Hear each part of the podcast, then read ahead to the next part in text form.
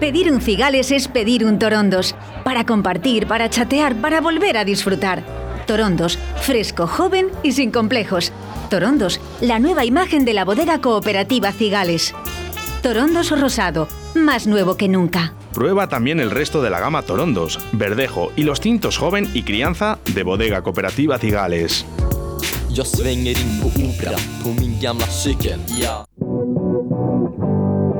En un lugar de la panza, con David Villorejo y María Ángeles Paniagua.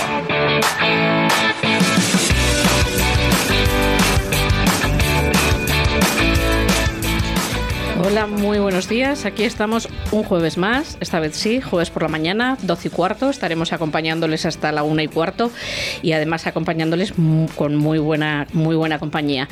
Antes de presentarles, no mm, tengo que decirles y recordarles que vamos a cambiar de dial, que durante este mes estarán conviviendo el 91.3 y el 87.6, pero que a partir del 1 de marzo se nos escuchará únicamente por el 87.6 y, bueno, pues eso que está al principio, al principio del dial, muy fácil, muy facilito de encontrar.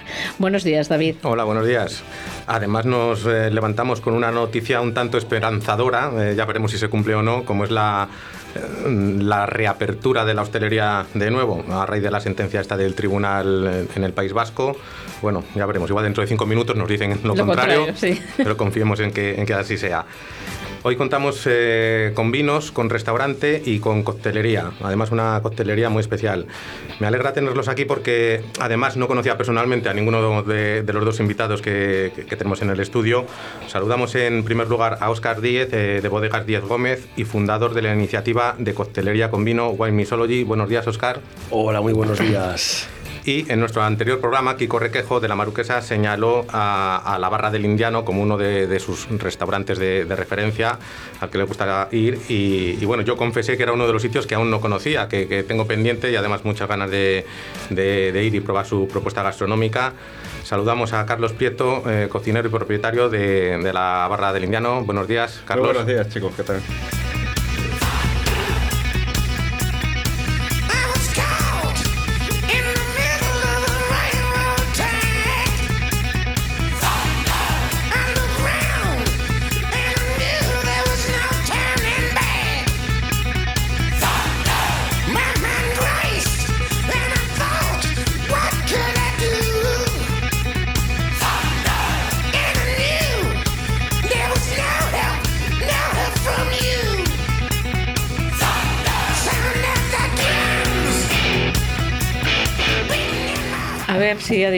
Esta la elegido Oscar.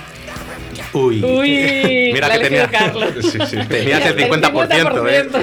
Bueno, la podía haber elegido yo perfectamente. La podías haber elegido tú, pero como sabía que tú no lo habías elegido, pero de todas formas ya tenemos a CDC en el ranking. Ya es la segunda vez que suena. O sea que, que, bueno, pues eso, tenemos ahí, sigue estando en primer lugar Bruce Sprinting, pero bueno, ahí vamos. Empezamos con, con, fuerza y además muy bien acompañados en el sentido gastronómico y, vinícola, con estos torreznos que, que hemos cogido justito de de, aquí del bar de al lado de, Sonia, en la tablería, y con un arroz eh, que luego nos explicará Carlos, que tiene una pinta, la verdad, es estupenda. Tiene una pinta, yo creo que vamos a tener que cambiar de horario el programa, porque tener todo esto aquí encima hasta ahora es complicado. Mira, Oscar, Oscar técnico está diciendo lo mismo. Nos está diciendo que no cambiemos el horario, ah, que, esto del Torres no le, le gusta. Y estamos acompañando ambas cosas con, un vino que se llama Américo. Mm, hablaremos ahora de toda la, gama de, eh, vinos que, elabora Oscar. Eh, ¿Qué nos puedes contar concretamente de este Américo Roble? Pues Américo Roble em, viene un poquito de la, pasión, de, la historia de la pasión de, que siento por mi pueblo. Américo, en, concreto, eh, es ese sueño de todo niño, de esos viajes que te cuentan en, clase sobre, sobre Colón y sobre Américo Vespucci, con, gracias a Dios apasionados eh, maestros y, profesores que hemos tenido en clase. y es un vino que hace honor a Toro con el nombre, ya que en 1505, que es una cosa que, casi todo el mundo desconoce, Américo Vespucci, que era integrante de la Junta de Navegantes junto a los hijos de Colón y los hermanos, en, que se celebraban toro, Pues eh, el rey Fernando el Católico, el mismo día que se, que se, se firman las leyes de Toro, 1505, el 7 de marzo, pues lo hace, lo hace castellano, toresano y, y por lo tanto español, Américo Vespucci. Por lo tanto podemos decir, y yo siempre me atrevo un poquito así en plan de guasa, que América toma el nombre de, de un toresano de un zamorano y de un castellano. Y de ahí el nombre de, de Américo. No había dicho además que, que eres de toro, ya, lo acabas de, de confirmar. Eh, no, estaba que he visto en, su, en tu web una curiosidad que creo que les va, a hacer, les va a ser curioso a los oyentes, que la pinta se llama así por el vino. Eso es. Real, em, realmente se bebían en época medieval una medida de pinta de vino que era medio litro, que en, Bastongada, en Vascongadas es eh, eh, algo más grande. Eh, claro, la pinta. la, pinta. sí. Sí, pues ese medio litro era una parte de vino y tres de agua que se bebía de ahí. De ahí que en la, en la pinta, en la carabela, se llevaran vinos de toro que ya eran muy famosos por aguantar viajes, por esa, por esa consistencia.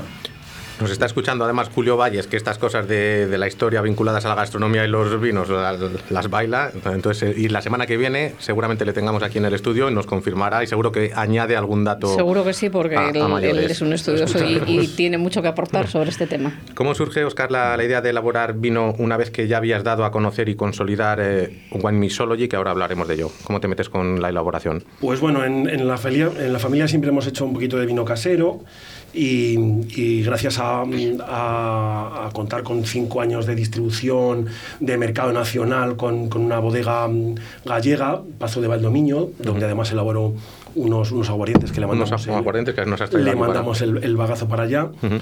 Pues eh, la inquietud esa de siempre de, de, querer hacer tu marca de vino y ese vino casero que haces lanzarlo a, al mercado, pues me, me hace poner manos a la obra y empezamos con una primera, eh, una primera un primer lote curiosísimo, teniendo la tinta de toro en toro, eh, hice las primeras 3.000 botellas de un verdejo fermentado en barrica. Por, por, eso de decir, voy a hacer algo distinto en toro, voy a intentar... Totalmente eh, distinto, ¿eh? Sí, sí, totalmente. Tan, tan distinto que realmente en toro, eh, aquí nadie es profeta en su tierra, a veces. Pues, pues es que muy difícil el, el verdejo. Pero bueno, al final, pues por amistades y tal, pues lo va sacando y tal ahí en toro. Pero bueno. Eh, ¿Y tienes viñedo propio? ¿Compras uva? Tenemos, tenemos 12 hectáreas de, de viñedo eh, familiares de, de, mis tíos, de mi tío Paquito y, y, mis primas, que son las que se dedican a, a, a cuidar la Al campo. Eso es. Carlos, eh, ¿qué toque personal de tu cocina le darías a este torrezno? Eh, ¿Has incorporado en alguna ocasión a la carta un torrezno con, con las señas de, del indiano? Mm, sí, bueno, sí, sí que hemos hecho algún torrezno con algún toque distinto. Mm, si mal no recuerdo, ha sido el año pasado, a mediados de, de año cuando podíamos estar abiertos y tal, eh, en vez de ponerle unas patatas revolconas y tal a un, a un, lingote de rabo de toro que tenía con trufa de verano, le puse una causa limeña, que es, una, es, está, es como un puré de patata. Y en vez de llevar pues pimentones y ajo, lleva, lleva lima, lleva picante, el ají peruano, que es este como los chiles mexicanos, uh -huh. es un pimiento picante, que solemos trabajar siempre con ellos, eh, de base en todos los platos, y un poquito de ralladura de lima por encima. Lima. Entonces es, una forma diferente de, de comerlo. Eh, sí que es verdad que la, grasa, la lima te limpia la grasa de lo que es la corteza claro. del cerdo y luego viene el picante detrás, que el picante lo que suele hacer, al igual que la sal, es hacerte salivar. Entonces al hacerte salivar pues se potencian todos los sabores. Uh -huh. Entonces era una, una, mezcla curiosa. Luego hablaremos de estos guiños que haces con la cocina castellano-leonesa, con, con, tu país de origen, eh, Perú. Sí. Eh, pero cuéntanos un poco tu trayectoria en, en la cocina, eh, por dónde has pasado hasta que te has decidido abrir eh, tu local propio. Pues yo estudié cocina con 17 años, terminé con 19, estuve en el Cordon Bleu de Lima. Y como mi madre vivía aquí en Valladolid, pues me vine para aquí. Le dije, voy a estar un año, un, un año o dos, eh, haciendo un poco de prácticas y tal, y cogiendo un poco de experiencia. Y luego mi idea era regresar, ¿no? Pero al final, pues, cosas del destino, nunca sabe lo que pasa, pues me, ya me he quedado y la verdad es que yo estoy muy a gusto aquí. Y he pasado, pues, he estado en el Lasarte de, de Barcelona durante un año con Pablo Casagrande, que es el jefe de cocina, y luego que es uno de los restaurantes de Martín Berasategui, que ahora uh -huh. tiene tres estrellas. Eh, en Valladolid he trabajado en cuatro o cinco restaurantes también, que es bastante conocido, como he estado en el Patio Reano, he estado con el último trabajo que tuve fue con Damaso, eh, estuve en un hotel justo cuando estaba empezando a trabajar y lo, también estuve en el País Vasco, en el Martín Berasategui, que está en, en Las Artes, en el pueblo de Las Artes, en la calle Oria y y poco más. Bueno, no, no, no, creas que es poco. Buena referencia. Luego, pues me animé a, a, montar el restaurante por lo que te había comentado antes cuando uh -huh. acaba de llegar. Estábamos hablando un poco que era mi idea era dejar de trabajar un año, darme un año sabático, pero por temas familiares no pude viajar y pues tomé la decisión de montar algo por mi cuenta por probar, a ver qué tal funcionaba. Y la verdad es que no me ha funcionado nada mal el tiempo que ha estado abierto, que ha sido el 2019, que fueron 10 meses, hasta que llegó lo del tema este de la pandemia y tal, y, y, ha sido pues un poco irregular y tal, pero la verdad es que muy bien. Bueno, si con todas estas irregularidades te has logrado mantener, o sea, sí, decir no... que, que, que, la cosa ha tenido, pinta bien y ha tenido buena respuesta por parte de, del público, sí, al menos, sí, ¿no? la verdad estoy muy contento porque ha tenido buena respuesta, sí que es verdad que... A ver, el haber trabajado, el, mi último trabajo, haber estado con Damos, pues, conocía bastante, bastante gente, uh -huh. bastante, muchos clientes y tal, sobre todo en la época de Puente Vero, que era un trato más directo. Como, nos, como entrabas por, la, por el patio de la casa, pues te, claro. veía todo, te veían todos. Entonces uh -huh. siempre estabas interactuando con los clientes y hablando y ya te claro. hacías casi amigo. Y te han seguido un poquito la estela, ¿no? Sí, sí, la verdad es que... Buena sí. referencia y buen maestro Damaso en todo caso, que sí, le claro. tendremos seguramente la semana que viene aquí o, o la siguiente. Estamos, estamos en ello. es un fenómeno, Damaso. Oscar, decíamos eh, que anteriormente a la elaboración de vino mmm, tenías tu proyecto centrado, aunque, y sigues con él, con Wine, Mix, Wine Mixology, eh, como forma de simbiosis entre coctelería y vino. Cuéntanos qué es Wine Mixology y cómo nace. Bueno, pues, pues eh, nace de una forma muy curiosa. Eh, yo siempre me, voy a la infancia, época que, bueno, yo vengo de, de, de familia hostelera y cuando mi padre tenía la concesión de la Plaza de Toros con el bar, él se encargaba de todo, carpintería y tal, pues además se encargaba de la famosa, hacer la limonada de la fuente de vino en toro, que se suelta un toro, no se le hace sufrir ni nada, eh, se elabora una limonada y los, pues los mozos iban a por la limonada pues para dar a las chicas, para compartir. Entonces yo con, con, con de pequeñito ya, con seis añitos, recuerdo como mi padre me subía arriba a la barrica y a mí, un ratito por lo menos a mí siempre me gustaba, déjame a mí echar un poquito de vino, echar un poquito... Y de ahí me viene yo, creo que quizás esa pasión por mezclar vinos. De, de mezclar. Creo, creo, yo, claro. Y, y bueno, eh, la época hostelera donde, donde quiero darle también otro toque a, al vino eh, ligado a, a, a, a, la costelería, intentar unir sumillería y, y, costelería o sala y barra e incluso hacer que atraer a la gente que no le gusta el vino, incluso gente más joven, pues intentando, eh, como decías el otro día con, con Marcos, con otros productos eh, más dulces, con, con vinos... Eh, de hecho, siempre lo justifico y siempre me he justificado cuando me dicen, estás loco, mezclar vino. El vino hasta hace cuatro días ha bebido mezclado. Siempre en la historia. Bueno, y ahí, y ahí ha estado el calimocho, Por ejemplo, que, que, será de las mezclas más famosas que al menos que tenemos en España, ¿no? Eso es. Eh, y todo lo que has eh, trabajado e ideado después, eh, ¿ha sido autodidacta lo que es en la coctelería o te has formado en algún sitio? Corre correcto, autodidacta todo. A, uh -huh. a, base de aprender, a base, a base de, de, de, de, leer, a base de estudiar, a base de, de acompañarme, sobre todo, sobre todo en, de, gente de edad, de gente mayor de todo que ha elaborado vinos, que te cuenta cómo arreglaban los vinos, que al final eso un, no deja de ser un cóctel, eh, y qué mezclas hacían.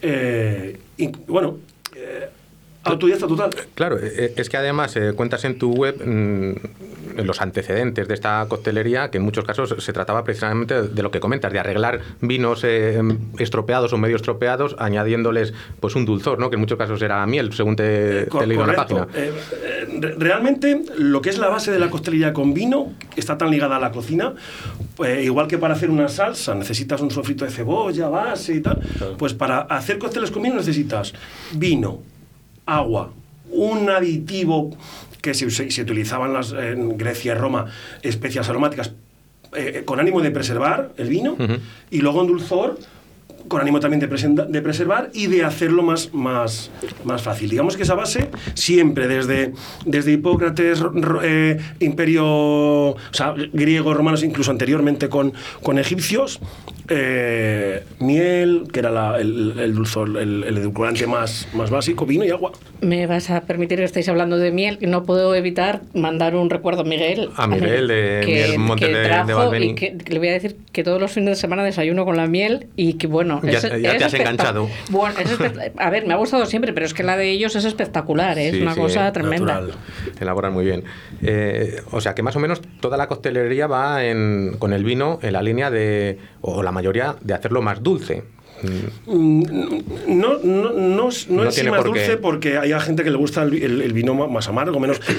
Pero hay una, una base, el dulzor también lo que te hace es, es, eh, quitarle esos taninos, te hace, eh, esos polisacáridos te hacen a, a- a redondear los taninos, igual que se ha utilizado la, eh, la, la goma o, di- di- distintos, mm, eh, la, la- la cola de pescado para, para quitar y suavizar.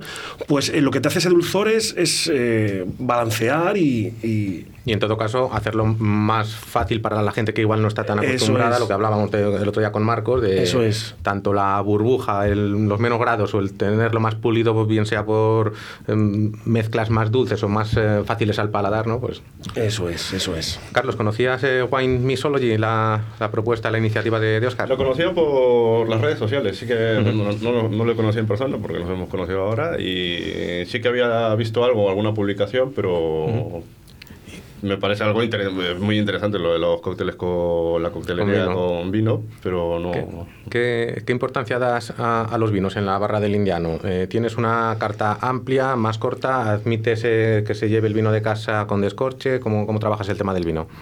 Eh, tengo una carta muy corta que la vamos rotando mucho, eh, al igual que la carta de- del restaurante. La, la carta del restaurante la, cambio, la cambiamos cada mes, los arroces cada 15 días y la carta de los vinos pues va en función de lo que nos van visitando de diferentes Sí, ¿no? bodegas o diferentes distribuidores. Entonces vamos probando durante el día, o sea, un poco a la carrera y tal, y de acuerdo a eso, pues vamos probando vinos, vamos metiendo- sacando vinos, metiendo otros, o mantenemos la carta durante dos meses y luego tenemos alguno- algunas botellas o algunas referencias como fuera de carta.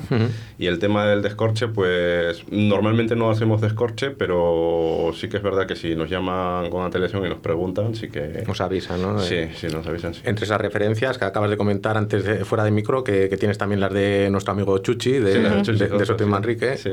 A ver si coincidimos un día aquí, porque es, es habitual, tanto de aquí como del lapicero, el programa de literatura. Participa en el lapicero todos los martes y la verdad es que eh, da gusto escucharle. Estuvo aquí con Carlos Aganzo y siempre tiene muchísimo que, que aportar del vino. Y, bueno, yo lo eh, patrocina el lapicero hace casi un año y no se termina el tema de hablar co- de vino con él. Siempre nos cuenta alguna novedad.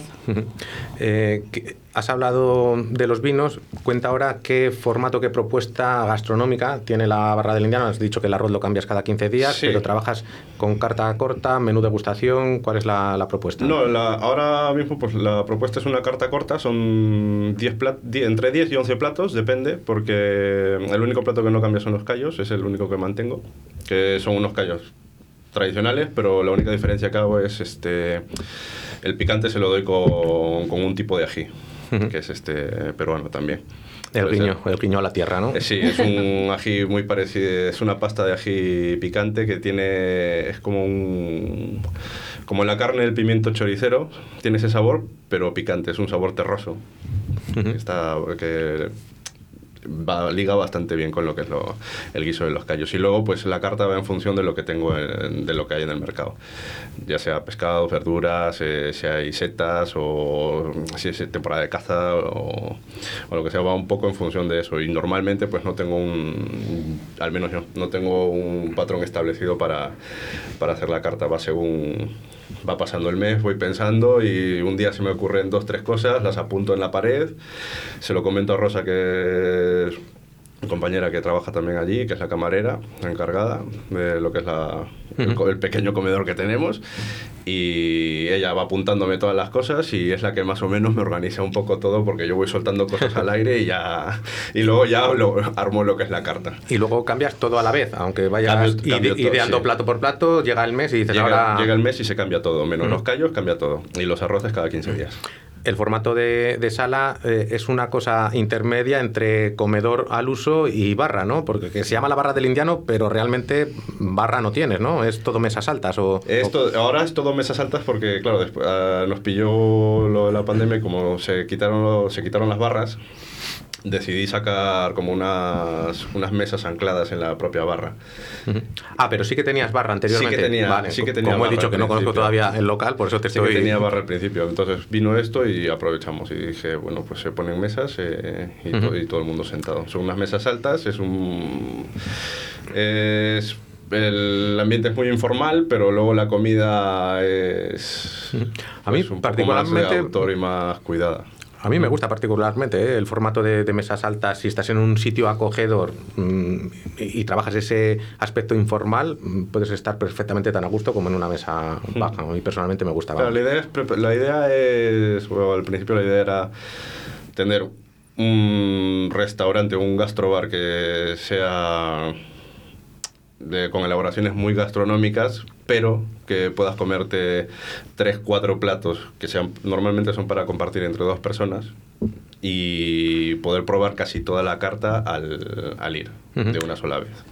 ¿Y mantienes la, la idea original o, o has cambiado algo desde que abriste en cuanto al formato de... Uy, cambié un montón de cosas. He ido Has ido viendo por el camino. He ido cambiando según ha ido, pues ha ido pasando todo esto. El primer año sí que estaba, era todo un poco más lineal, pero ahora, pues según nos van sacando diferentes normativas, pues voy cambiando sobre la marcha.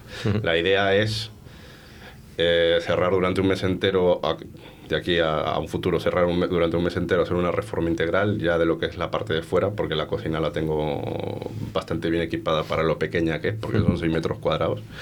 Y agrandarlo un poquito con el tema de la barra, come- coger un poco de espacio de la barra y terminar de reformar y ya y bajar las mesas. Darle. Oscar, eh, imagino que cuando empezaste con Wine Mixology te encontrarías pues algún purista de la sumillería o del vino reacio quizás a, a que el vino se mezcle con, con nada, ¿no? Sí, y, y re- y luego esa- eh, todo ese tipo de personas te animan más a, a luchar y, y por, un par- por una parte tienes a los extractores y luego por otra parte tienes a la gente, a los wine lovers que llaman ahora. y, y bueno, pues sí, por eso os decía antes que, que llevo justificándome cuando cada vez que te dicen, ah, pero mezclar vinos y te justificas y te vas atrás a la historia y tal. Y bueno, pues... pues Vas convenciendo, ¿no? Voy convenciendo, sí. Al final se trata de que consuman el vino de, de- de otra manera y, y- y captemos a, a nuevos, nuevos clientes. Que me, me ha costado como bodegueros al principio, con, incluso con la de hasta que al final me apoyó.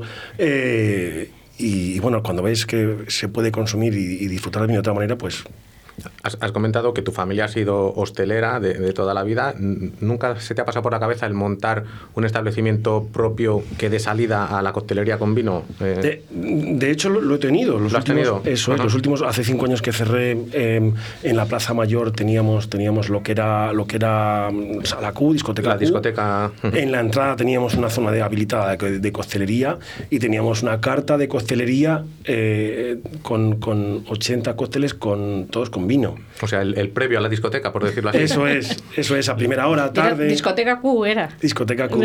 ¿La, la conoces o la has La de, conocido? la de Toro no, conozco la de Q. San Sebastián y la de Ibiza. Vale, la, la, Q de, la Q de queso y explico por qué, porque yo me- de mote, por mi padre somos picu. Sí. Entonces, ah. ese Q de... Sí, sí, sí, sí. de- No, pero vamos, la de, la de Toro no la conozco. No. No, la conozco.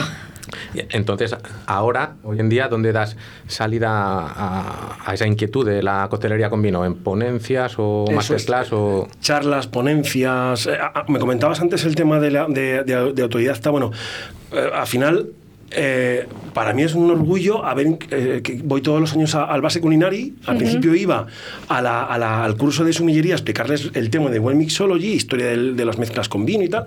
Y ahora, como hacen un, un máster de, de coctelería, pues voy allí a, explicar. Bueno, En, en, en, en Tales of the Cocktail en Estados Unidos, explicando, en Pro Wine, en- en en la, última edición de la Barcelona Wine Week y te llaman un poquito pues para que cuentes un poquito eso. Eh, ¿Qué se hace con el vino? ¿Cómo se mezcla? ¿Qué? Un Hombre, poquito... mm, si te llaman de- del Basque Culinari, al menos se ve que, que- que la iniciativa pues, ha tenido Que, repercusión que y seas acogida. justificado suficientemente como para que te llamen de un sitio tan importante como, como es este. Pero que yo no vendía cócteles a, la gente de mi pueblo con vino, que es, que es lo que yo que os digo. Al final, no eres profeta en, en- en tu tierra. A ver, yo creo que vender Es- cócteles de, con, con vino en toro tiene que ser complicado. Mucho. Muy complicado. Un saludo a toda mi gente Sí, sí, quiero sí. toro. De, hecho, a- allí he visto que llevaste a cabo una, una jornada o unas jornadas con César Ferrada, maridando un menú suyo, ¿no? Con, con cócteles con, con vino. Sí, sí, Eh, ah, con, con- con César de, con, de- con de la Montaña Negra, sí, eso, hicimos. con, con la gama de, de botas de barro. eh, Co- ¿puede ser? Correcto, en ese momento yo, yo no tenía todavía el- los vinos y con, con Nicola de, de Botas de Barro. Nicola, que la tenemos pendiente también de, De traer. de traerla por aquí. Pero vamos, cuéntanos que, dónde tuvo lugar eso y en qué consistió. Pues eh, consistió en, en- hacer el mismo cóctel con varios vinos de Nicola que tenía tiene Jumilla, Toro, Ribera y darle la misma receta a distintos vinos para que se viera un poquito la diferencia del vino con distintos platos. Ajá. Un poquito era la manera de que Pero manteníais el, el- o sea, eran distintos vinos que lo ibais me- eh, con haciendo la cóctel misma, con la misma, mezcla, proporción claro. de mezcla y, Y luego lo combinabais con platos. Eso es. Sí, con Y- los platos de, de César Ferrada, de ¿no? César- de- eso es, de César Ferrada. Y ganó, y ganó la tinta de toro, lógicamente, porque está, el cóctel estaba pensado para la tinta de toro. Carlos, eh, hablabas antes de, de ese imprescindible de la casa, que son los, los callos, que es el único plato, has comentado, que, que mantienes. Mm, Siendo peruano, me imagino que, que el ceviche también tenga una importancia relevante ¿no? en, en tu carta. Sí, siempre tengo algún ceviche o algún tiradito, que es este... mm, El tiradito viene a ser como el sashimi peruano. Es, una mezcla de de la, la la cultura peruano-japonesa, peruano-japonesa que es, se llama Nikkei, la cocina Nikkei, que es cuando llegaron pues, los inmigrantes japoneses y ya la siguiente generación, que ya eran hijos de, jap- de japoneses pero nacidos en Perú y que tenían ya la mezcla y el criollismo, por así llamarlo, pues crearon este tipo de, de cocina. Bueno, estamos hablando de- Siempre tengo algún pescado crudo. Hablamos de un ceviche, mm, cuenta lo que es un ceviche para la gente que aún no lo sepa y qué es fundamental para elaborar un, un buen ceviche. Pues para elaborar un buen ceviche lo principal es un pescado fresco, siempre un buen pescado fresco que, que sea de preferencia que tenga la carne, que sea una carne que aguante, que sea una carne eh, dura. Más tersa, más- Sí, más tersa, que no sea una merluza, por ejemplo, se te quedaría deshecha. Entonces, eso, un buen pescado, cebolla morada, ají, que se vendría, o un chile, eh, si es que no se consigue un, un pica, eh, el, el ají aquí, y lima, lima y cilantro, y, sal. Y dejarlo ahí. Sí, pero que solo el que el cítrico acaricie el pescado. O sea, eh, la idea que hay de dejar el pescado en el, en el cítrico durante mucho tiempo y que se macere y que pierda los jugos y que pierda el propio sabor del pescado, por ejemplo, en Perú no. No Que- que no es un adobo. No es un adobo. que no es un Nosotros adobo. lo que hacemos es mezclar y servir. Y servir. Y ya está. Y tiene que estar frío, muy frío, siempre, muy frío. Como un stick tartar, pero en pescado.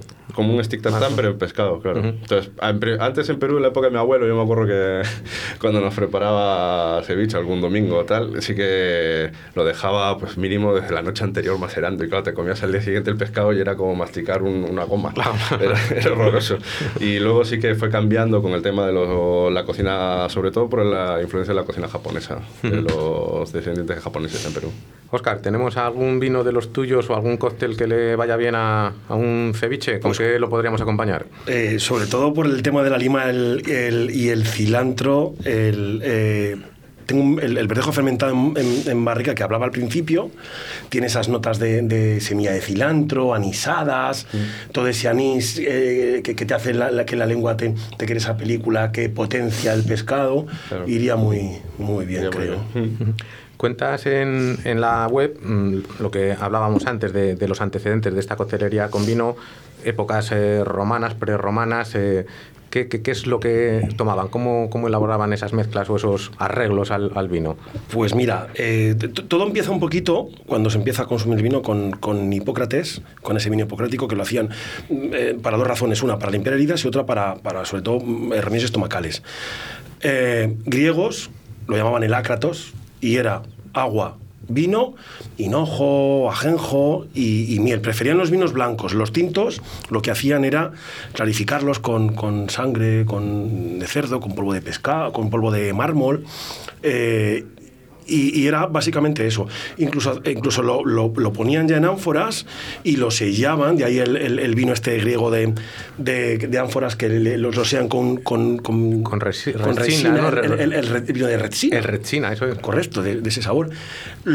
pasa a los romanos y los romanos hacen exactamente lo mismo, pero beben un conditum paradoxum, que es un vino igual, agua, miel, especias y, y y vino. vino. ya un poquito más tinto, pero siempre, o incluso mezclan los dos.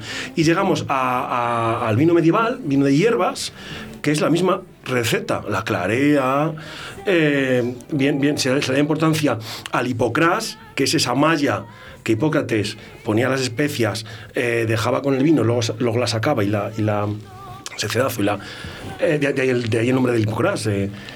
Y eh, siglo de oro, se vuelven a hacer mezclas, incluso en, en siglo XVII aquí en Valladolid hay un, un tratado médico de, de, agua envinada y vinos arreglados para, sobre el método hipocrático, ¿te crees que hasta, hasta, hasta hace nada... Mm, tienen que, que, disfrutar en el Basque Culinary Center, ¿eh? Sí, sí nos pasamos en grande.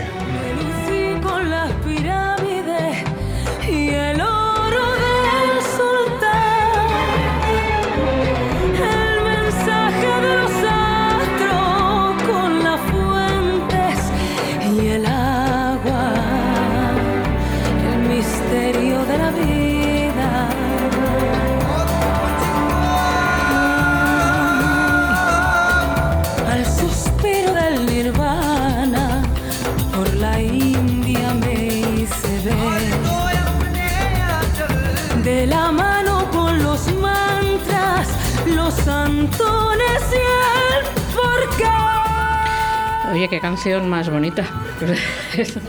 ahora sí que sabes que ahora la pedido, sí, ahora sí. No, me queda, no me queda otra muy bonita. Eh, os voy a invitar a que escuchéis a la persona que tengo al otro lado del micro.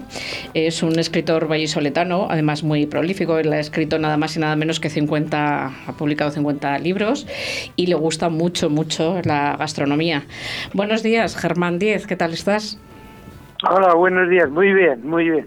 Eh, muy contento. Muchísimas gracias por atenderme. Estoy aquí acompañada de, bueno, de gente que sabe mucho de vino y de cocina y les estoy contando eh, que tus novelas eh, son de detectives, de robos, pero que siempre aprovechas para meter aquí y allí una receta. Exactamente, en la mayoría de las novelas yo las diría que son novelas gastronómico detectivescas. En todas ellas incluyo eh, recetas de cocina, eh, platos especiales y incluso en alguna novela al final pongo la receta que en la trama se va desenvolviendo. Les voy a contar a los oyentes que tus novelas eh, son muchas, pero las que están más relacionadas con gastronomía son El cocinero del rey, A fuego lento, Deliciosamente mortal, La vida entre paréntesis. Y yo he escuchado, he leído de ti en La Vanguardia, Germán Díez camufla un necesario, eh, un recetario gastronómico en una novela de intriga. En La vida entre paréntesis empieza en San Sebastián, en un sitio de dulces, y vas por toda España contándonos gastronomía hago el recorrido de los sitios que más me han llamado la atención a mí. Por ejemplo, en el caso de San Sebastián, yo estuve en Hernani dos años en, un colegio interno me marcó mucho la, vida de, de San Sebastián, de Hernani, eh, los caseríos, la comida y esos elementos después he recurrido varias veces a, a ellos. Y en el recorrido pues me voy deteniendo en sitios fundamentales para mí que conozco perfectamente como son Valladolid y Palencia, además de otros muchos lugares. Málaga, por ejemplo, conozco al dedillo hasta todas las tabernas especiales donde es obligado ir. Eh, además es que eh, los escenarios que nos planteas, por ejemplo, en A Fuego, de lento, a Fuego Lento, eh, la novela parte nada más y nada menos que del robo de un cuadro en el despacho del alcalde. Exactamente, sí. Y... Está totalmente ambientado en Valladolid, ¿eh? a fuego lento y bueno, en Valladolid, incluso en algunos eh, casos tan concretos, tan concretos, como es la taberna del Mesón La Solana, que está detrás de la antigua para el que no le conozca. En La Solana se descubre la, la trama en el, restaurante de La Solana y ahí dentro de, de los personajes que aparecen hay muchos clientes de La Solana que son amigos míos que aparecen en, en la trama, además de Luismi, el dueño de, del local. Eh, ¿Por me qué dice, lo centro tanto? Pues es que me gusta mucho el sitio y, y, los, y me he hecho amigos allí y presento mis novelas. Es un, Eso, eso es lo que iba a decir, lugar- es lo que iba a decir Germán, que, que yo he estado en presentaciones de tus novelas allí, en La Solana, siempre, Exactamente, sí, sí. siempre presentas. Además, la primera vez que viniste al Lapicero Azul, nos contabas cómo toda la, cómo eh, habías estado con La Solana cerrada para escribir la novela, para ver dónde se podía esconder el personaje y bueno, que, que te lo más, tomaste en serio. Me vas a permitir, Germán, que David, mi compañero, quiere, quiere comentarte algo. Hola, Germán, ¿qué tal? Sí. Nada, sí. Hola, sí. buenas, David. Muy buenas. Eh, me alegra de que María Ángeles eh, te haya llamado, porque yo la verdad que no conocía tus libros, pero prometo leérmelos, porque me, me están sonando además bastante a, a Xavier Gutiérrez. El, Sí. el, el hecho de que la trama tenga lugar relacionada con la gastronomía, ese aspecto detectivesco y policiaco. Y, y bueno, y es que además conozco la, la Solana y, y- y a Luismi, esos estupendos cocidos de los miércoles que luego acaban en, en flamenco. Sí, Y- exactamente. y, y nada, si quieres un día te vienes además con, con Luismi y nos contáis entre ambos un poco... Ah, pues te invito, te invito, Germán, a que pues, cojas mira. a Luismi y os vengáis aquí a la, a la panza. Pues yo creo que sería una conversación muy muy gustosa porque Luismi habla bien y le gusta el- la relación y entonces podríamos hacer un Incluso nos podría tocar algo y cantar, ¿eh? Si, si, si se, si se Ah, anima. no sabía yo esa Que faceta. ti- Sí. ti- tira, Sí, sí, tira de sí, cajón y de bien, cante. ¿eh? Sí, sí, sí. le, le gusta mucho el, el flamenco. Iba a contar yo ahora lo del arroz con guijarros, que me lo mandó David Aceves eh, cuando supo que empezaba a hacer en un lugar de la panza, que, bueno, como uno de tus protagonistas es un pícaro, te inventas, te inventas, entre comillas, una receta de arroz con guijarros. Y como quiero que vengas, te lo, voy- lo voy a dejar pendiente para el día que vengas con, con Luismi. Y bueno, eh, de- decirle a David, contarle eh, curiosidades tuyas. Una, que escribes las novelas primero a bolígrafo completas y luego las pasas a ordenador. Y segundo, que te encanta cultivar tomates y que yo tengo una deuda contigo del tomate rosa. Y pues eso, que tienes un Tienes que huerto. traer la semilla, ¿eh? Dime. Le tienes que traer la semilla. Pero si te, lo, te lo prometí el año pasado, que te traía de, de La Rioja la semilla del tomate rosa, pero como no me han dejado ir, Mira, pues ahora, no- ahora que no has dicho puedo. lo de los tomates, mm, ya tengo el tercer invitado perfecto, que no os lo voy a decir para el día que venga, el día que venga. Germán y Luismi. Me pongo en contacto contigo más adelante, Germán, cuando me indique David, para que vengas con Luismi y continuamos con esta conversación. ¿Te parece? Sí, perfecto, me parece. Muy bien. Muchísimas gracias, Germán, por habernos atendido. Te espero aquí. A vosotros. Hasta luego.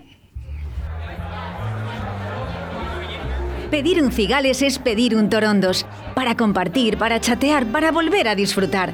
Torondos, fresco, joven y sin complejos. Torondos, la nueva imagen de la bodega cooperativa Cigales. Torondos Rosado, más nuevo que nunca. Prueba también el resto de la gama Torondos, Verdejo y los tintos joven y crianza de Bodega Cooperativa Cigales.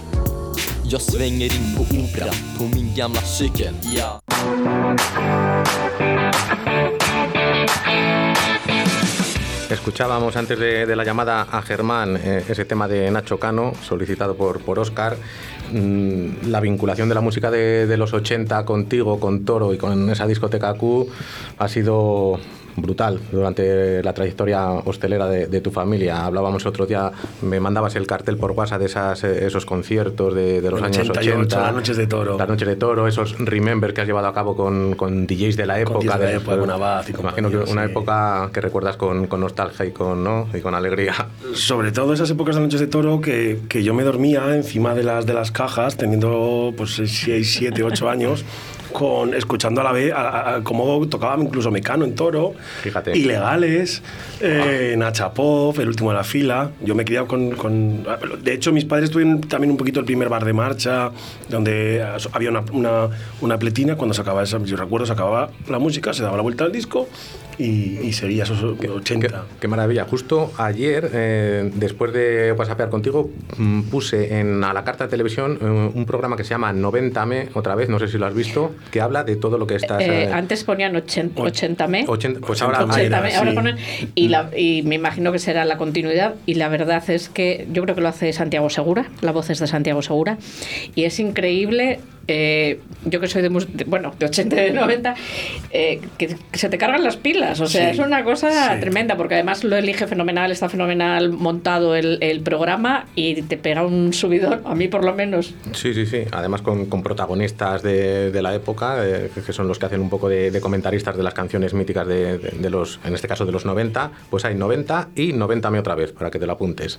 Volvemos a, a la coctelería. Oscar, ¿qué variedad de uva o qué tipo de vino es más versátil? para, para los cócteles? ¿Se presta mejor para hacer elaboraciones? Eh, ¿Quizás los más afrutados, los más jóvenes o robles mejor que los crianzas? O...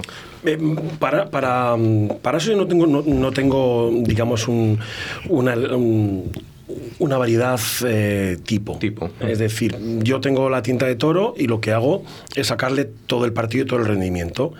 Que en ese momento tengo un albariño, pues juego con albariño también al estar en toro, yo lo que me baso es en tinta de toro y algo de verdejito sobre todo. Y la tinta de toro que tiene esas notas tan, tan de frutas del bosque, frutas negras, eh, esos taninos eh, tan marcados, eh, esa complejidad, esa estructura, ese, vino con muchísimo cuerpo, pues yo un, un cóctel que llevo haciendo más de 10 años y eh, y que es el que, el que digamos, mi, mi emblema, que es, es, una base, digamos, es el wine tea time. Eh, wine tea time, que es? Pues es la hora del té, pero la hora del vino. ¿Y qué lleva? Pues lleva vino tinto, 5 centilitros de vino tinto, eh, lleva 2 centilitros de, de sirope de miel, una miel que la, la, miel que hablabais el otro día seguro que va fenomenal, con un poquito de agua para hacerla soluble. Eh, una cucharadita de un té destinado, eh, o sea, unas frutas del bosque, digamos, con, con, cerecita, con arándano. Como una infusión. Una infusión.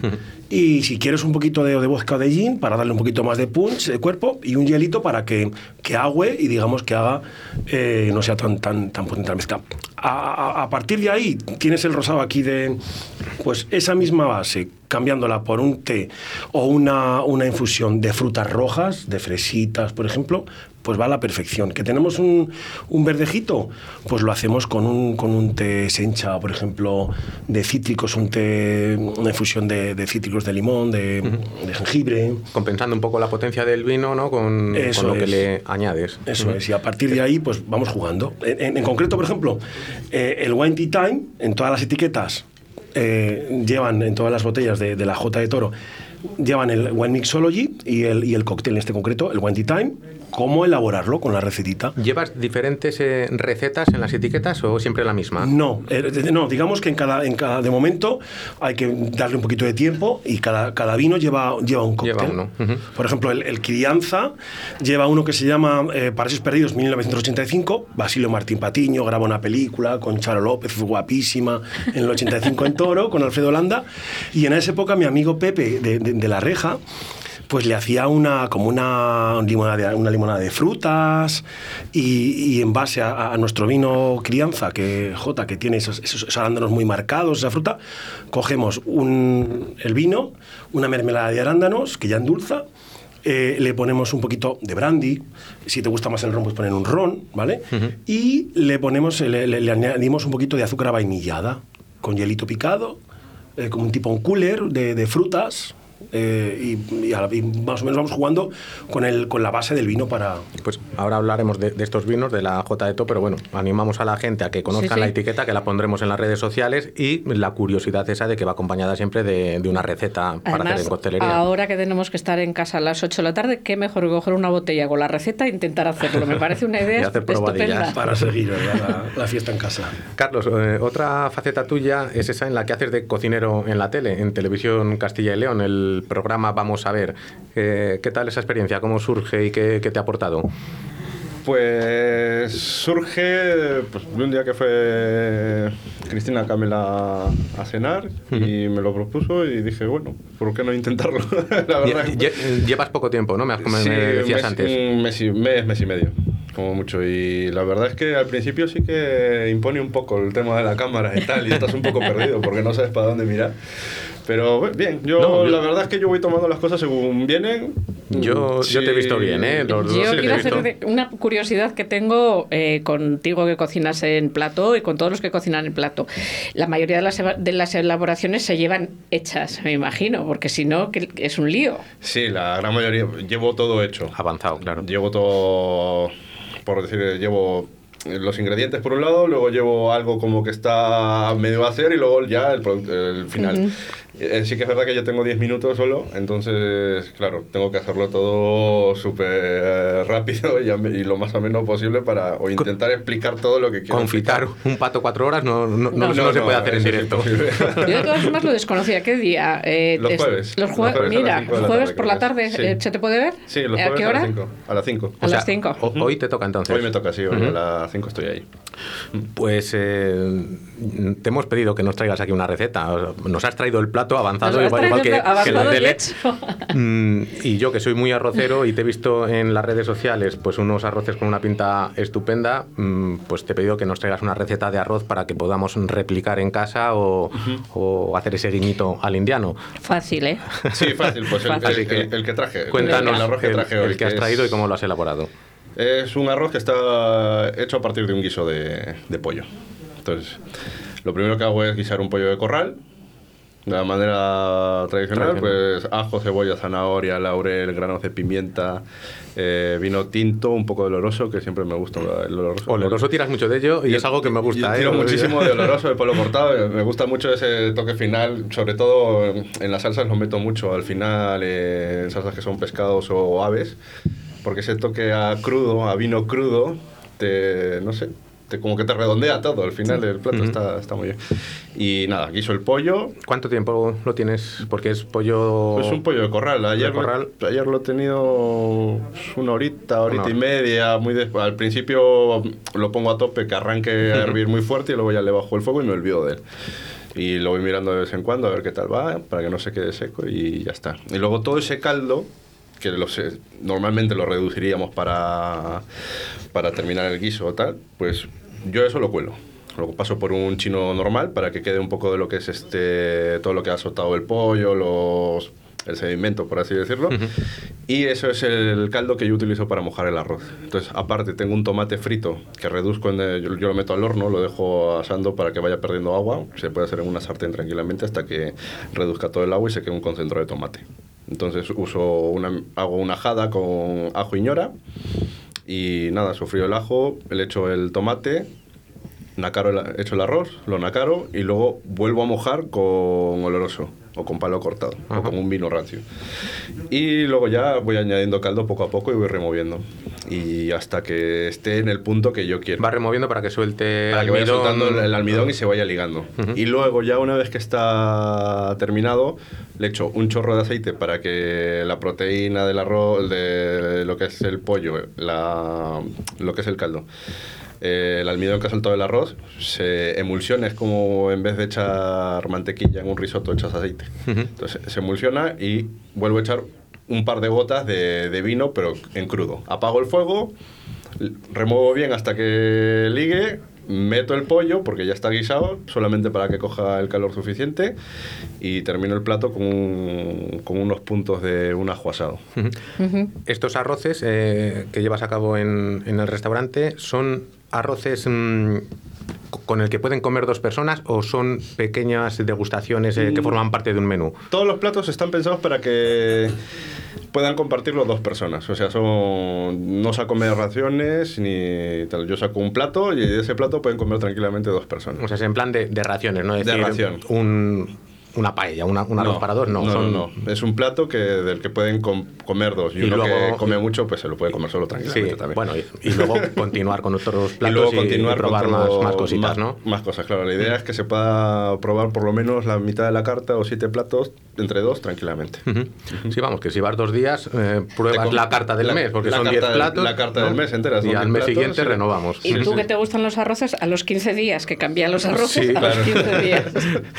Oscar, eh, volvemos de nuevo a los vinos. El arroz este que, que nos acaba de comentar Carlos, ¿con, con qué vino de los tuyos te lo beberías? Háblanos de la gama esta J, porque tienes, eh, jo- o sea, joven, eh, roble Tenemos y crianza. Un, un- un jovencito. Aquí un poquito, sí. Tenemos un joven que, que como tal pues es el más fresco. Y en lugar de ser la J, es la DJ, la DJ. Ajá. ¿No? Y es una amiga mía vestida de. de. Otro, de jotera. otro guiño a la discoteca. Correcto. Vestida de jotera, eh, pinchando con un vinilo. Digamos, es el más fresco, más atrevido, un poquito. De- es- la etiqueta es atrevida, atrevida. Sí, o sea, es eh. vestida de, de- de traje regional, imagino, de, es, de- toro. de- de toro, de la, y la J, que es la misma línea de los otros vinos, la D, pero además es que eh, las letras hacen un. eh, reflejan la luz. Sí. Hacen, digamos, que la bola, la bola, la bola de cristal, la bola, perdón, de, de discoteca. La discoteca, Sí, la- pero Esos- además es que ella está vinos. sentada a un plato de, de- a, un, a un tocadiscos, vamos a Eso un- es. Y los moños están dentro de los cascos metidos, el moñito que, de peinado. Y esto es muy fresquito, muy atrevido, es un 80% tinta de toro con, con un 20% de garnacha, con ánimo de darle frescura y hacer un toro más, más fresco, digamos. En, en esta gama de vinos J, tanto en, en los vinos como, como en el nombre, tiene bastante que ver tu mujer Laura, ¿no? Eh, Eso por- es, por- Laura. Porque hecho- es, es J de toro, J- eh, porque en la etiqueta pone J de to, De- eso es otro guiño a toro. Nosotros en, en toro tenemos un chascarrillo y una palabra que es el to. el to. Tú me preguntas cualquier cosa y yo te voy a responder siempre to, y siempre valdría. Ajá. Es un, un to, es un sí, es un no a Sí. veces, es, es un todo, digamos. Y, y es el, digamos, el alma de los toresanos. To, cuando una afirmación o el tono, es, es digamos, que la- el juego de, de palabras. Fíjate, yo pensaba que es porque no podíais poner toro en la etiqueta. En- O- o bueno, no sé si podéis o no, ¿eh? Sí se puede Sí poner porque al final a la- a- eh, tienes, tienes eh, denominación de origen toro y toro de Osborne, que son los que tienen el nombre toro, pero cuando hablas de, de- de nombres, pues puedes eh, hacer un, logotipo. Ujú. Hablábamos de, de Laura, tu mujer, a ella también le gusta la coctelería. De, de hecho, eh, cuando éramos novios, ella venía al principio a- al bar y, y empezó el fin de semana echándome una manita y tal, y al final, al final es- eh, era el alma entró gusanillo. gusanillo, claro. Y, y- y sí, sí, es muy, muy buena costelera. Tiene los detalles, las, las decoraciones, es la que se encargaba de las cositas. Bueno, ganaste un concurso, ¿no? De, de, de si, si no he leído mal, de coctelería con, con vino con un oporto, quizás. o- Pues eh, la, la historia es la siguiente. Mi, mi madre es portuguesa. Entonces eh, viene el tema de hacer un, un gin tonic en el 2010 cuando está el boom del gin tonic. Yo me presenté a un concurso de Origins de Schweppes eh, eh, y hago o elaboro un, un gin tonic que termino con una espuma de Oporto, cuando al principio, que esto me ayudó mi amigo Luis, Luis Lera a hacer esas espumas, esos aires al principio, que era esa, eso, ese- estaba el, el- molecular, Sí. entrando en costelería, en cocina y todo, y hicimos un, una, una- un aire de Oporto, porque mi madre es portuguesa, y mi otra pasión pues, son los vinos de Oporto y, y el guiño ese a, a mi madre, digamos. Y luego nos falta por hablar, porque es que te, te metes en todos los charcos, eh, de los aguardientes, de Bermú, ¿haces? O, o que se llama suena Vermuto. Bermuto. Bermuto. que ahora mismo es- estoy sin stock, es el, el vermú de toro, el vermú de tinta de toro, que hago una mezcla de, de- tinta de toro y de, y de verdejo. Y Y has comentado que con los ollejos de, de las uvas, pues lo, es. lo mandas a Galicia, ¿no? Y haces los, los aguardientes. hacemos una. Me estoy girando, hacemos una. La una- gama Una crema gama que se llama El Santo. En, en aguardientes con una base de verdejo, de tinta de toro y de, albariño. Y luego hacemos unas cremas, una crema, la crema santa, por darle. Y es muy curioso porque en, el hilo de toda esta costelería eh, eh, había una mezcla en la, en la época baja medieval eh, que se llamaba un poset, era un poset de vino, era a base de cuajada, de vino, de especias, con un hierro candente se mezclaba, incluso hacia, hacia el norte de Europa le ponían en vez de vino cerveza. Y Sancho II de Castilla fue el que lo promovió en todo el camino sanzo. Para, y era, una era un alimento. Y digamos que la crema santa pues nace en honor a, a- a esa vida. En todo caso, para que la gente lo pueda ver, eh, recuerda tu página web para que vea toda la gama de vinos y, y de licores. Es eh, www. www.bodegas10gomez.com Ujú. Óscar, ¿hay algún vino con el que te cortarías de hacer un cóctel por el hecho de que fuese excesivamente caro o Todo lo contrario, no? me, daría te, más, te- te Más po- te placer, pone más. más. más placer y me daría más buscarle. Sí, sí, sí.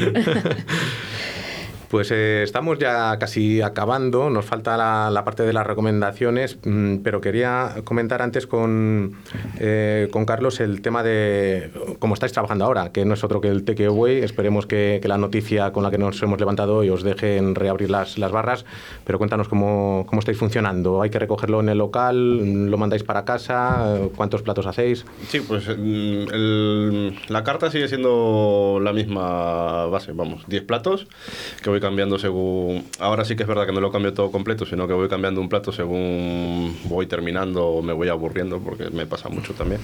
Me aburro de un plato y lo cambio. Y nada, es takeaway, es para recoger ahí en el local.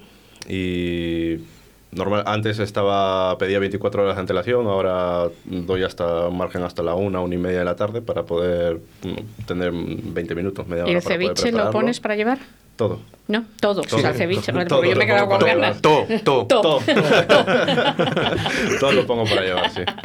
Y si es para cenar, pues si me llaman con antelación lo puedo mandar todo envasado al vacío y con alguna instrucción y tal para que se termine allí en casa. Pues ahí tiene también la gente las, las redes sociales en las cuales sois bastante activos. Sí, eh, en la barra del indiano, la- que es este, en nuestra página de Instagram. No tenemos página web todavía. pero... y, y Facebook también. Y el porque- Facebook, que, que es la barra del indiano. Sí, va. Óscar, eh, ¿cómo harías tu, tu sangría perfecta? Pues de hecho, mm, perfecto yo creo que no hay nada. Bueno, Y- y- la que más te guste a ti. Es más, y la sangría tiene esa cosa que no hay una receta perfecta, sino que cada uno hacemos nuestra sangría preferida. Es, eh, el- de hecho, en, en- en el J joven tengo dos recetas. Una es el calimocho, que yo hablo de un calimocho premium un calimocho con, con un vino pues, de más calidad y con un, una- un refresco de cola y un golpecito de, de un gramaniel, un cuantro, que le da un poquito y una tira de naranja, un- una piel, para hacer un calimocho distinto. Y en la sangría, pues eh, sería utilizar eh, con unos 5 centilitros o 10 centilitros, depende de tu gusto, de vino, una, un refresco de soda tipo spray o una gaseosa, algo así, un, un- chorrito de, de- de lima, que siempre es más suave que, que limón, y un golpe de, de brandy. Esa sería una, una sangría muy sencillita y, y muy fácil. Y resultona. Vino, por aquí vino Ricky del Niño Perdido, que además Sí. le conoces tanto Sí. a él como, como a Juan Valls. Y le preguntamos si le, gust- si le gustaría que le propusiese un restaurante de Valladolid el, el hacer un menú alcohólico, el que todos los platos de un menú estuviesen acompañados de, de tragos, de, de- De de tragos, sí, cócteles. Eh, ¿A ti eh, se te ha planteado la, la ocasión o te han propuesto mm, algún restaurante, al margen de las jornadas que hemos hablado antes de, eh, de Toro, algún restaurante que diga, mira, quiero que me elabores un menú mm, acompañado de, de coctelería con vino? Más bien en la moneda en un menú al uso, no han sido jornadas. Hemos, eh, sí que he hecho con un montón de restaurantes. Pues un- de hecho, me ofrezco para ir a la barra en cuanto esto se normalice. En la barra y, pre- día. y preparamos una allí. A- Aquí con- queda lanzada la, la con propuesta. Claro, que. Sí, yo no, muy bueno, aparte de este ofrecimiento que me parece, Carlos, que debes de, de- de tomar el guante y me parece que Sí, es sí, una idea sí. buenísima. Eh, cuando estabas contando de la sangría, eh, hay una cosa que se hace en La Rioja, que está un poco basa- que es el zurracapote. Zurracapote, sí. Eh, no sé cuál es la diferencia entre la sangría y el zurracapote. En mi casa se decía que el zurracapote lleva muchas más eh, cosas y la sangría en mi casa, en mi casa que a mi madre le gustaba hacerlo, se hacía solo con vino, limón y azúcar y agua. Mi madre lo hacía solo con eso. Vino, limón, azúcar y agua. En- en- en- eso, eso en nuestra zona en, en Toro es la limonada, que es cuando le pones el vino, el limón y el, y el azúcar. En el zurracapote, yo por lo que tengo entendido, se aprovecha un poquito esos licores que tienes en casa, incluso vermouth, es el, el- el culo del ron, el culo del whisky, digamos un poquito que se hace esa... Zurracapote. Zurra- Nunca mejor dicho. Nos queda nada, poco más de, de un minuto de programa. Y eh, queremos que nos hagáis las recomendaciones habituales que, que les solicitamos a nuestros invitados de que nos eh, aconsejen un restaurante que os guste personalmente y un vino que no sea el vuestro. O sea, no vale la barra del indiano y no vale la gama de, de Oscar Díez y, y los vinos J y Américo. ¿Quién quiere empezar? Vale, pues Carlos, venga. Un restaurante que me guste mucho, eh, la cocina de Manuel, Ujú. que además es muy amigo mío. Buenos callos, además también. Sí, muy muy buenos. buenos, muy sí, buenos. sí, sí, muy buena mano. Para cocinar y todo. Y un vino que me guste. El Inat, de Chuchis. El de Chuchi, que es este espumoso, Es un ¿no? Que tiene espumoso, sí, burbujita. Sí, tiene una burbujita muy fina, sin filtrar y está muy, muy, muy rico. Es muy diferente y eh, muy interesante para, para beber. No es lo habitual. Pues está- ahí quedan las bueno. recomendaciones de, de Carlos, de la Barra del Indiano. Y Oscar, terminamos contigo. Dinos un restaurante y un vino. Lo pones difícil porque hay tantos sitios tan buenos y tan... Pero yo siempre digo que, que mi amigo Luis Alberto de... Luis Alberto Lera, le, le tuvimos aquí al teléfono recientemente Sí. con motivo de- del libro nuevo que han sacado, que es una pasada de... Sí, sí. Y, y bueno, pues es, es al último restaurante al que yo he ido, porque luego ya no- no- nos De hecho, cerraron. con Luis hicimos también en la bodega que te- tiene abajo una, Sí. una jornada con unas- unos cócteles también muy... muy Qué bueno. chulos. ¿Y un vino que no sean los tuyos? Y un vino ¿cuál que no, sea, que no sea el mío. Eh, últimamente me gusta mucho que he probado el, el celeste de Torres, que está muy rico. De Torres. rico. O un albariño de Fonte, por ejemplo, por irme a otra zona de que no sea... Pues tenemos que traer un día al distribuidor de- de- del grupo Torres, eh, a, a Paco, porque además nos tiene que contar la historia de Jan León, que es una historia muy literaria y cinematográfica, que merece la pena. Y bueno, pues ahí quedan las recomendaciones y con esto vamos terminando, María Ángeles. Pues como siempre terminamos con Vuelo de Divan Dudó, esa canción que nos han cedido en apoyo a la hostelería y a todo el sector, los sectores que lo rodean. Espero, aunque les parezca mal, que dentro de poco tenga que pincharla, pero hoy todavía seguimos con esta canción en apoyo a la hostelería. Muchas gracias, Carlos, Oscar gracias. Muchas gracias, Parejo. Vosotros. y Oscar Técnico. Muchas gracias. Pero desde que llegó a mi vida no le tengo miedo a nada. Solo quiero despertar y ver que vuela otra mañana. Entre sábanas de besos perdidito en su mirada. Porque hace que la primavera se quede todo el año floreciendo en mi escalera. Jugando como niños que al llegar la ventolera sueltan sus cometas al sol. Felijando y colecciono golondrinas en las nubes, universos que caben en su mirada, ya no hay más. La luna está desesperada.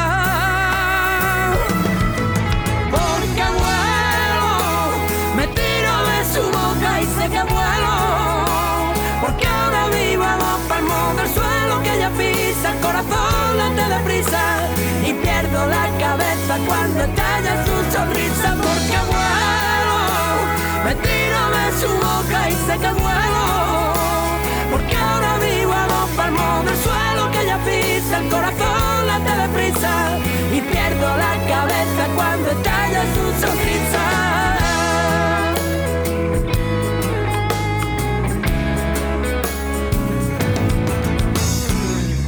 que decirle que hace tiempo andaba así como si nada, pero ahora que la tengo ya saltó por la ventana ese vértigo a besar los labios nuevos del amor. Porque hace que la primavera se quede todo el año floreciendo en mi escalera, jugando como niños que al llegar la ventolera sueltan sus cometas al sol. Felijando y colecciono golondrinas en las nubes, universos que caben en su mirada, ya no hay más. La luna está desesperada. Porque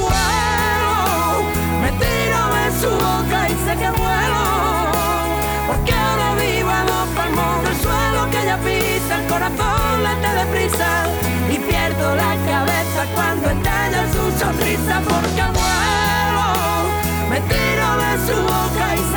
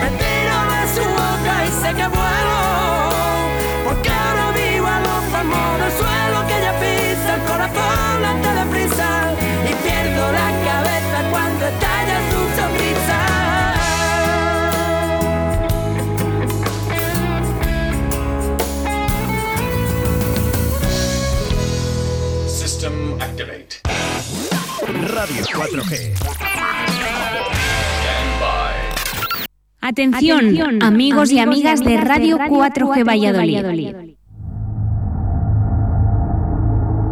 Cambiamos, nuestro dial. Sintoniza el 87.6 de FM y empieza a escucharnos con mejor calidad y más, lejos. Para todo lo que estés haciendo y memorízanos en tus radios. 87.6. Mucho más fácil porque es la primera frecuencia. 87.6. 87.6. 87.6. Porque es la primera frecuencia. Pedir un cigales es pedir un torondos. Para compartir, para chatear, para volver a disfrutar. Torondos, fresco, joven y sin complejos. Torondos, la nueva imagen de la bodega cooperativa Cigales. Torondos rosado, más nuevo que nunca. Prueba también el resto de la gama Torondos, Verdejo y los tintos joven y crianza de bodega cooperativa Cigales. Jag svänger in på Opera på min gamla cykel. Ja.